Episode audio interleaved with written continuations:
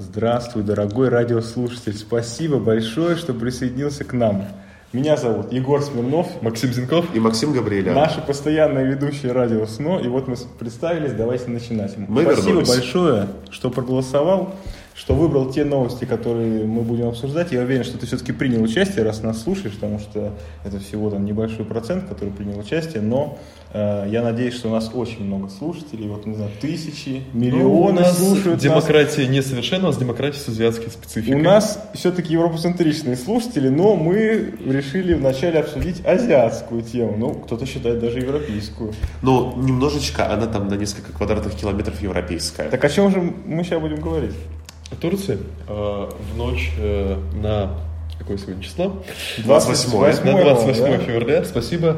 э, произошла эскалация напряженности в Идлибе. э, в декабре, э, ян- э, январе, феврале э, регулярные случаи обстрела сирийскими войсками турецких военнослужащих. Я напомню, что э, весной 2019 года сирийские войска начали операцию по восстановлению контроля над э, провинцией, тогда как э, в осенью э, того же года э, Турция развернула э, новую, уже третью по ходу операцию в Сирии, которая получила название «Источник мира».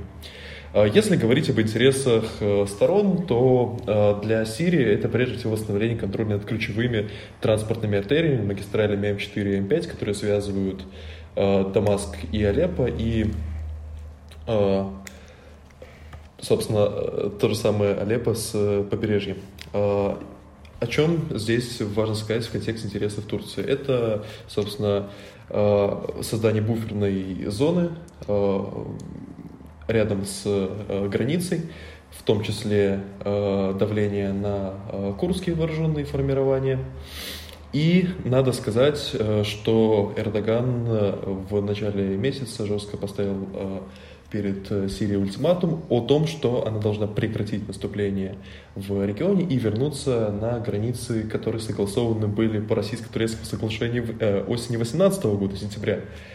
Э, Однако такой вариант, конечно, для Сирии не будет приемлем, поскольку А какой будет? э, при котором она сможет получить контроль над э, транспортными артериями, о которых я сказал, и она уже получила контроль над э, М5. Правда, э, в глубине сирийских позиций еще остаются турецкие наблюдательные пункты. А что же они там делают? М, Почему турки не выводят свои войска? У Турции э, вполне себе весомый контингент, э, несколько э, тысяч человек как минимум находится в Идлибе сейчас. Э, я видел оценки около 8-10 даже.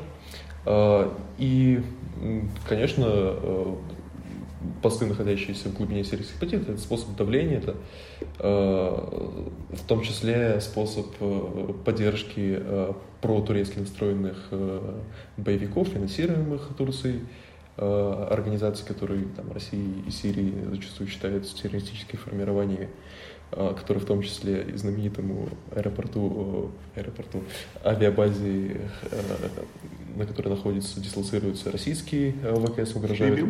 Да, именно так. И встает, собственно, ключевой вопрос. Э, Много взрывоопасной риторики. Конечно же, это затрагивает и Россию. Встает вопрос, что будет дальше. Зачем нам такой союзник, Какой союзник? который поддерживает террористов? Ну, я думаю, подрывает что территориальную все, со- все союзы на Ближнем Востоке исключительно Вот ситуативны. мы же договорились с турками, что мы будем совместно патрулировать границу э, турко-сирийской. Правильно? Это же были сочинские Сентябрь договоренности 2017 Путина и года, сочинские договоренности, да, на высшем уровне. Турция обязалась отделить радикальную позицию от умеренной, прекратить атаки боевиков на российские и э, сирийские военные объекты, но соглашение не выполнено ни той, ни другой стороной, надо Ну сказать. Хотя такое? обе стороны обвиняют э, другую в несоблюдении. Э, и уже 500 миллионов, э, 500 миллионов, 500 тысяч человек Сирия это очень э, важный наш в проект. Идлибе э, покинули э, свои дома. Собственно, сейчас встает э, вопрос о том, э, куда дальше пойдет э, сирийский конфликт э, и э, какие по итогу э, дивиденды Россия сможет извлечь. Все-таки э, планировала она постепенно снижать степень своих обязательств в регионе, но, видимо, не выйдет. Но при таком мне... подходе это не получится, потому что Сирия это вот наш важный такой проект в регионе. Но с этим Мы проектом... через этот регион Чем показываем, важно? насколько мощна наша жесткая Но с этим проектом и мягкая Есть сила, там большая понимаешь? проблема. А если Турция нарушает территориальную целостность Сирии, до чего мы можем да говорить, если мы не можем отстоять интересы наши в регионе. Если мы сейчас например, по новостям говорим, что мы будем выступать там посредниками в этом конфликте, в другом конфликте, а здесь мы не можем даже вот договориться и Сирии есть одна большая проблема, это, как Максим уже упомянул, там находится российская военная база в Мимиме, и не стоит забывать, что вообще-то Турция это, по сути, единственный, один из немногих транспортных коридоров между РФ и Сирией. И проблема в случае какой бы то ни было эскалации, а, Турция может спокойно успеть закрыть а, проливы, а, как раз таки я напомню, что вчера буквально поздно вечером севастопольская эскадра неожиданно почему-то поплыла на юг в сторону Турции. И некоторые считают, что это сделано, чтобы успеть как раз таки... Они уже прошли через Берлин. Да, на случай, если их перекроют. Плюс, э, таким образом, еще это транспортная блокада, и не факт, что удастся установить воздушное авиасообщение в случае ожесточения ситуации. И вот это вот самая главная угроза именно мне кажется, Турция опасна именно не как военный соперник, а именно с точки зрения стратегии. Она просто стратегически находится в крайне неудачном для российской группировки положении. Россия вовлечена в посредничество в ряде конфликтов и в Ливии, и в Сирии. А, и, и опять же в Ливии. Опять из-за этого, там да, из-за этого приходится балансировать между различными силами, игроками, в том числе между Ираном и Турцией, между которыми много а, разногласий, но поддерживать этот баланс э, становится все труднее, по сути. Что касается разговоров о возможности прямого вооруженного конфликта между э, Россией и э, Турцией, ну, например, в расчете на то, что Россия не сможет полноценно поддержать Асада.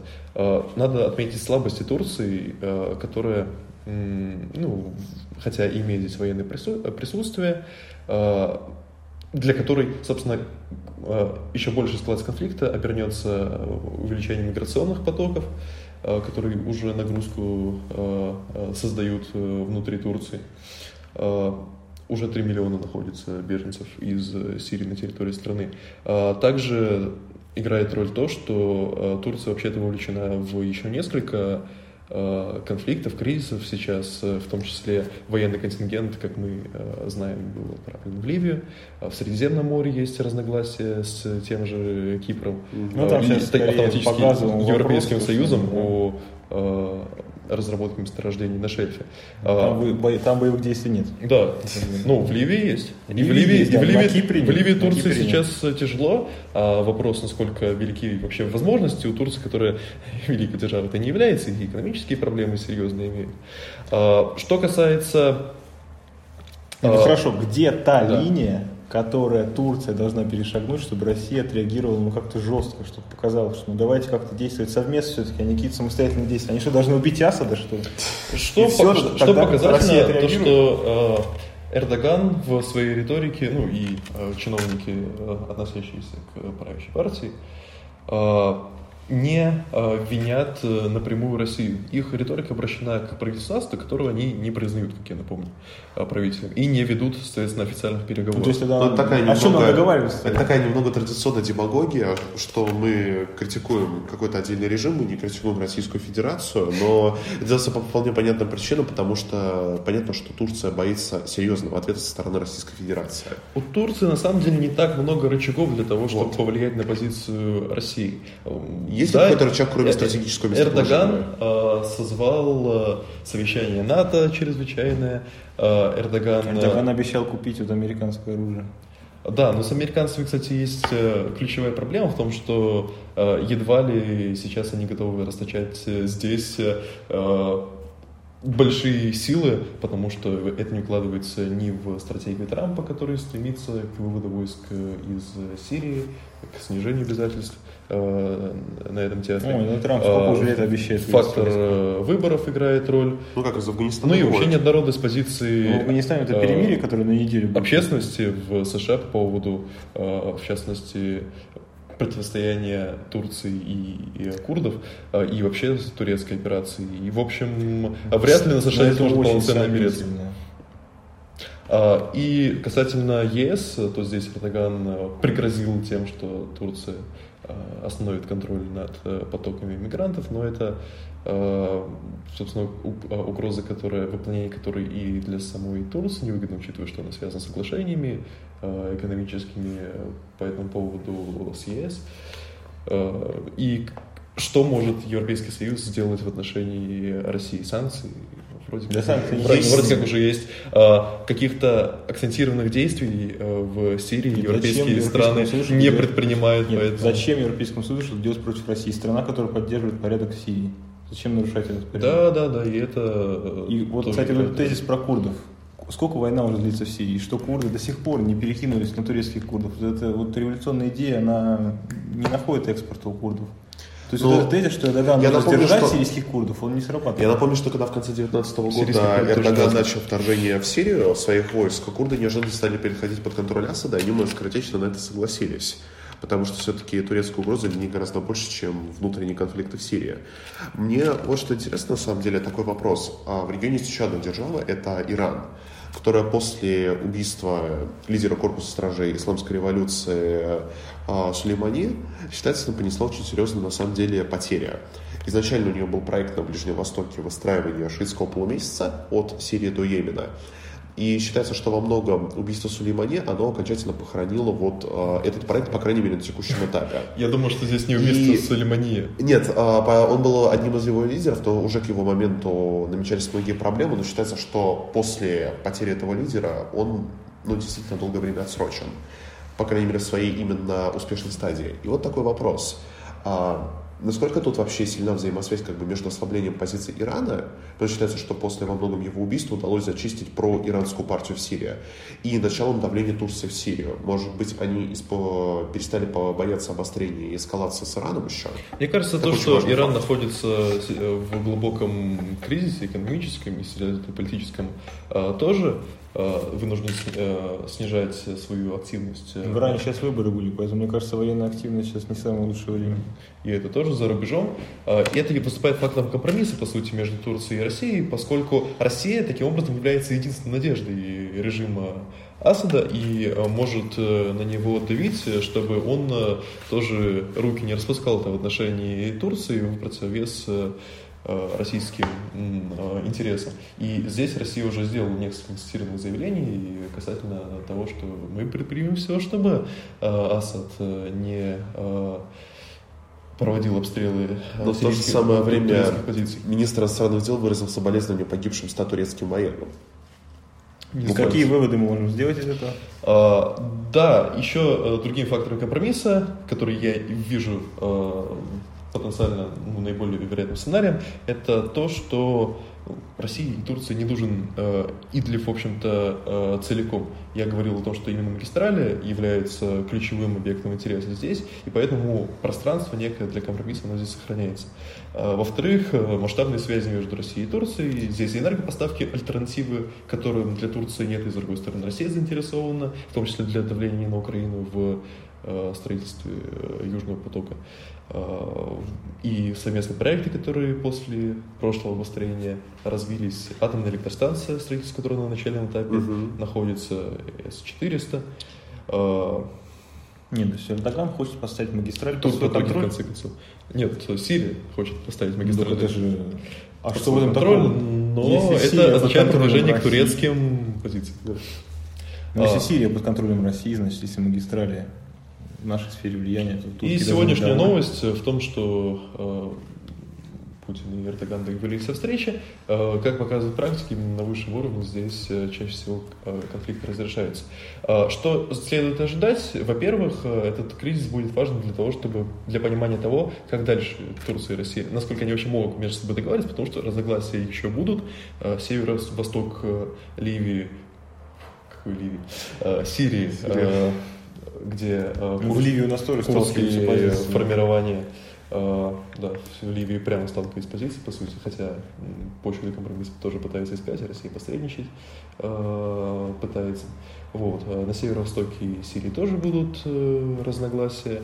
И в целом отношения России и Турции точно не будут гладкими поиск Ну, зато у нас есть общий компромисса экономический проект. затруднен. Э, Ну и, в общем-то, это нам говорит о том, что э, сама ситуация в Сирии, на Ближнем Востоке еще долго, очень долго э, будет далека от стабильности, если когда-нибудь к ней вообще вернемся. Ну и напоследок еще важно отметить, напомнить это о том, что как в этом контексте строится НАТО, потому что последние несколько дней приходят постоянные сливы, скажем так, и слухи о том, что Эрдоган пытается выходить на связь с Йенсом Столтенбергом, пытается получить какие-то гарантии того, что НАТО в случае эскалации поддержит Турцию.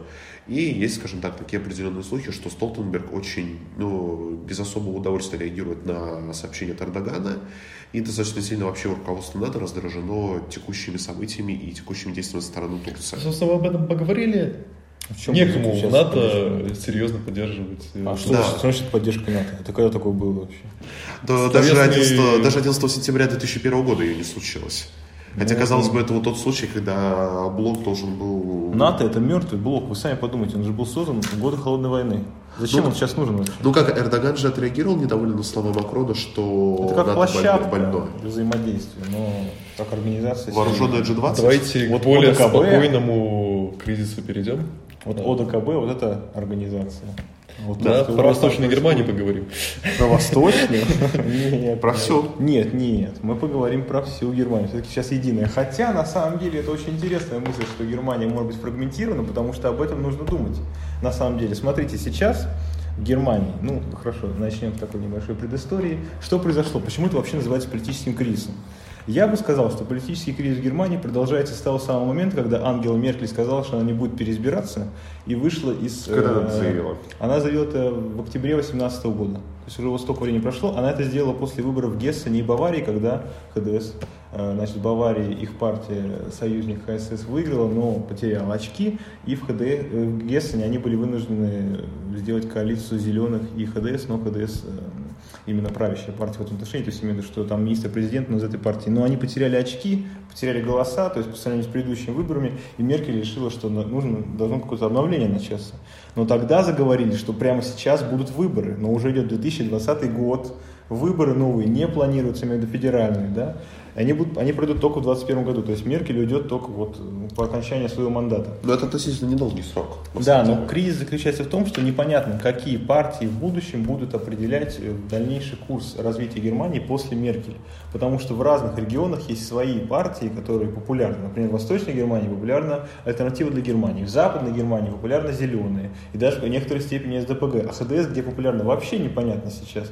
Потому что если посмотреть например, на последние выборы в Гамбурге, даже в Гамбурге они потеряли голоса. Ну, Гамбург традиционно левый город. Там у ХДС Но до этого было 70% в Гамбурге. А сейчас они даже, у них нет шансов э, сформировать какую-то коалицию, потому что у СДПГ и зеленых хватит абсолютного большинства. Но на Гамбург это на самом деле не так интересно, потому что это небольшой город с таким населением, он как-то не отражает э, будущие тенденции по поводу выборов федеральных. Давайте поговорим о Тюринге, потому что Тюринге это очень интересный кейс. В Тюринге изначально был э, вопрос о том, что победит представитель левых, я имею в виду на выборах министра-президента в Лантаге. Э, Левых поддержали СДПГ и зеленые. Но им не хватило одного голоса.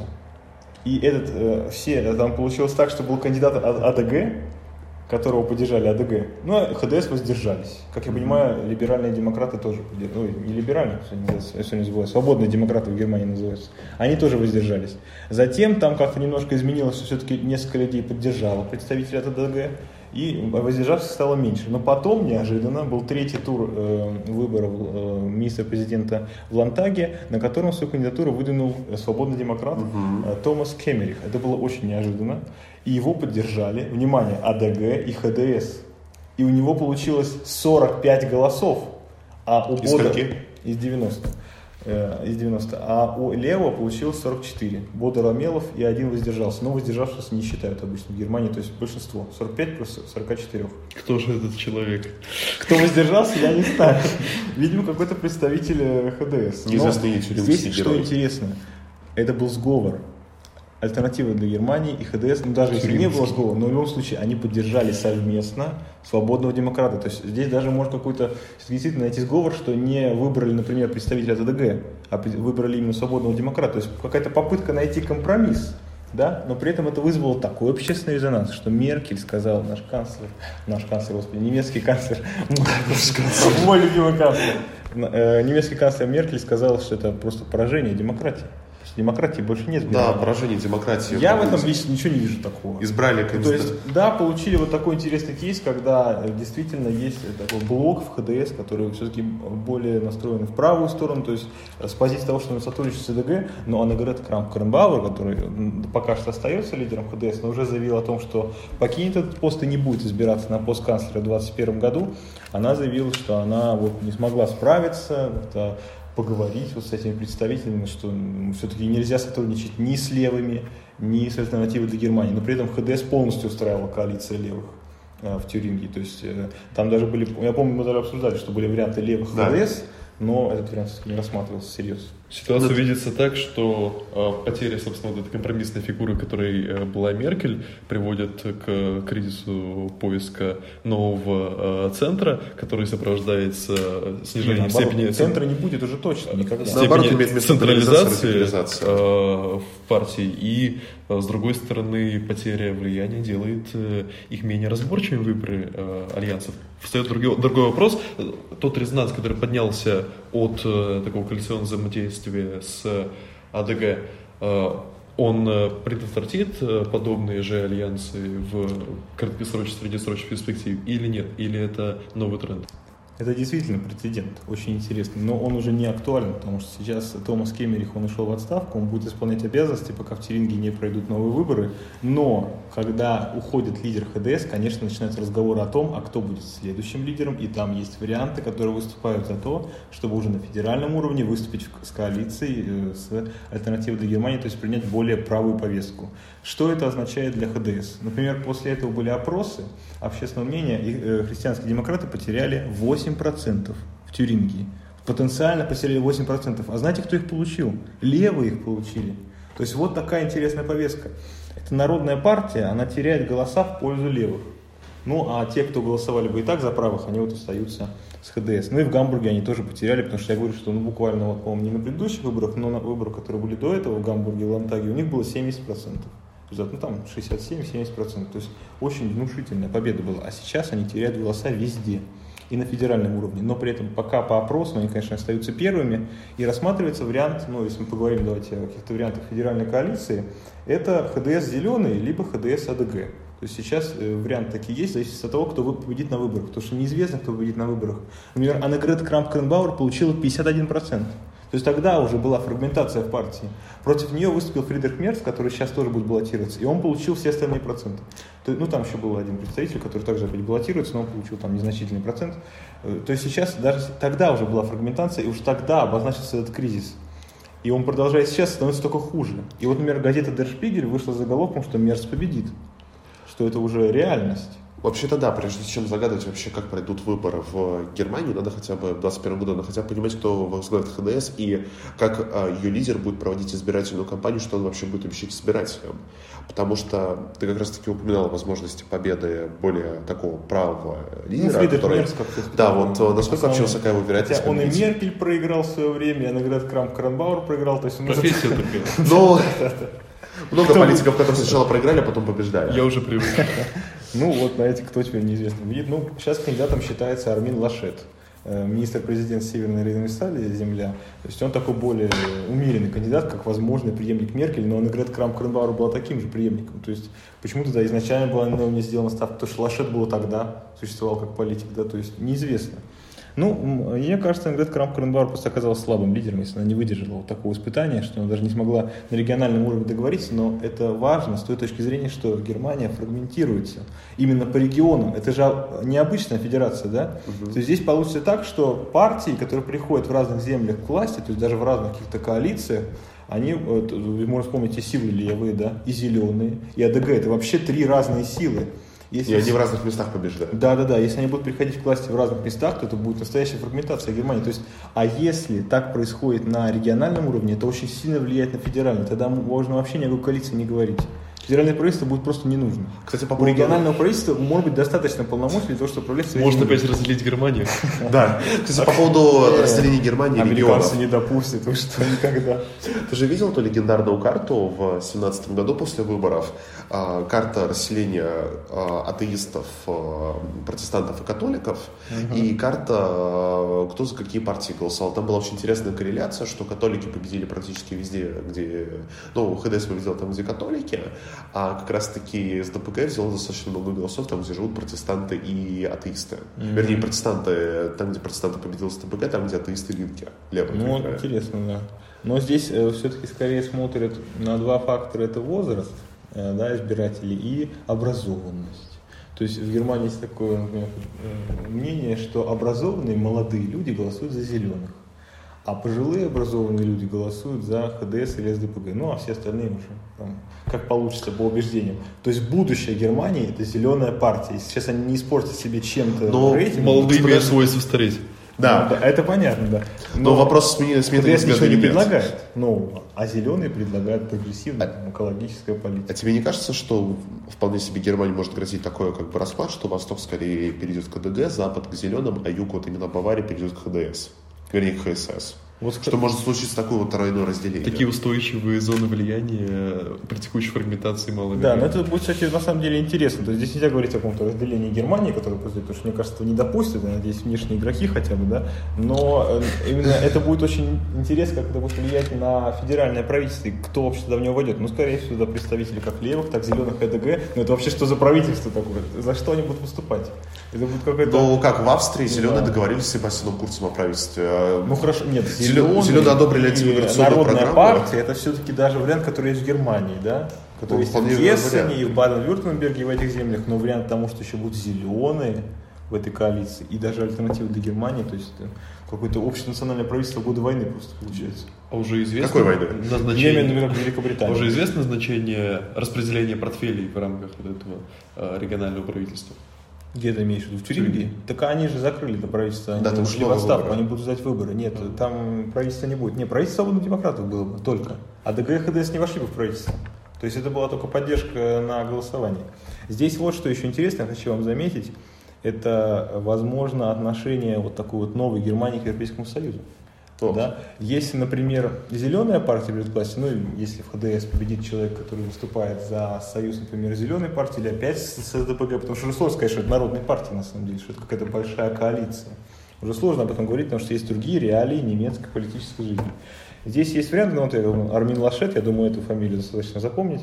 Остальные товарищи, я думаю, это ну, пока не нужно знать, они все-таки там не, не считаются фаворитами. Если, например, он победит, то будет коалиция на федеральном уровне, ХДС и Зеленый, это реальность, возможно. У них больше получается по опросам, ну, по опросам, это, конечно, ерунда, 50% у них получается.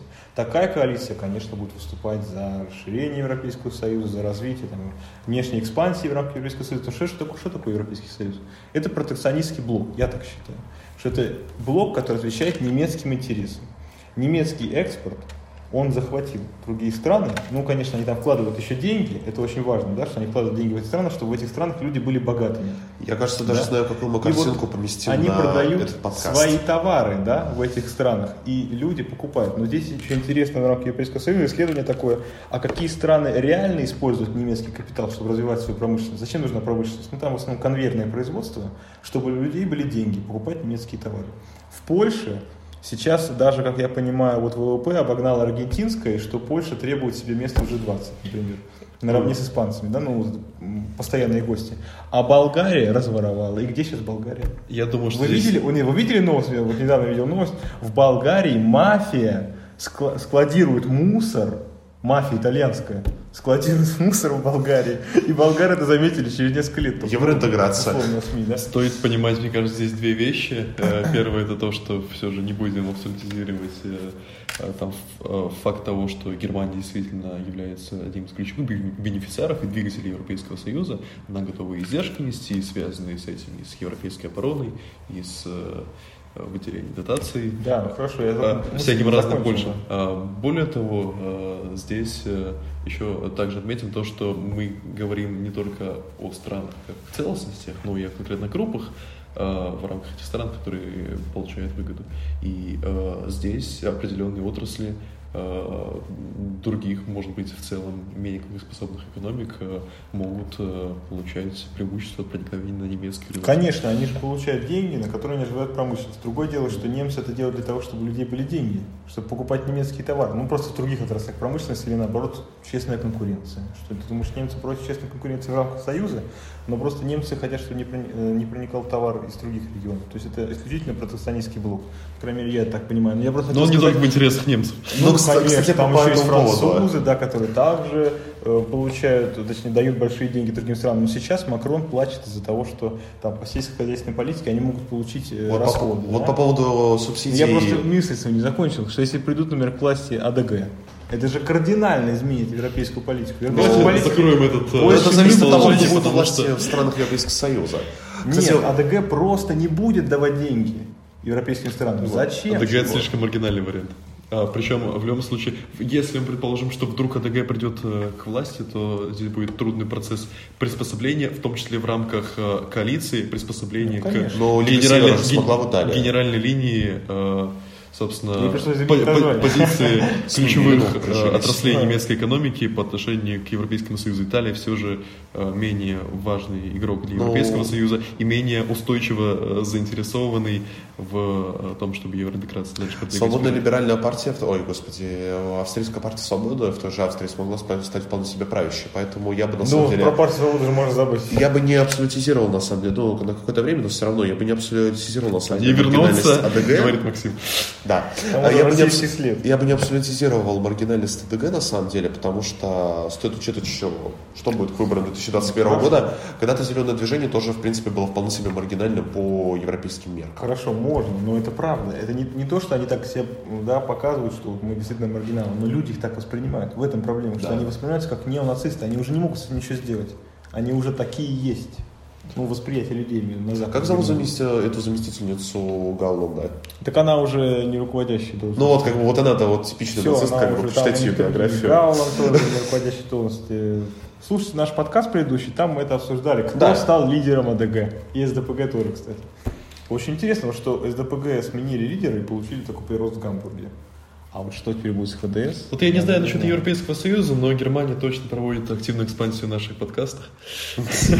Да, потому что в следующем подкасте мы обсудим с вами проект европейского бюджета, который, скорее всего, будет принят, потому что он немецкий. И что-нибудь еще? Но там французский президент говорит, что нужно увеличить расходы по сельскохозяйственной политике. По поводу Потому что иначе французские фермеры просто обанкротятся. Вот так вот. Сельскохозяйственная политика это на самом деле большой сюр э, в Брюсселе. Франция А, вообще смешной разговор. Если подводить уже к концу этого подкаста, потому что в конце 2019 года было очень большое исследование, по-моему, то ли от The New York Times, то ли от Washington Post, когда, скажем так, журналисты поехали в Евросоюз выяснять вообще, как распределяются эти деньги, неожиданно оказалось, что когда они решили взять интервью рандомных фермеров, там стояла местная габуха, которая внимательно следила за тем, что они говорят.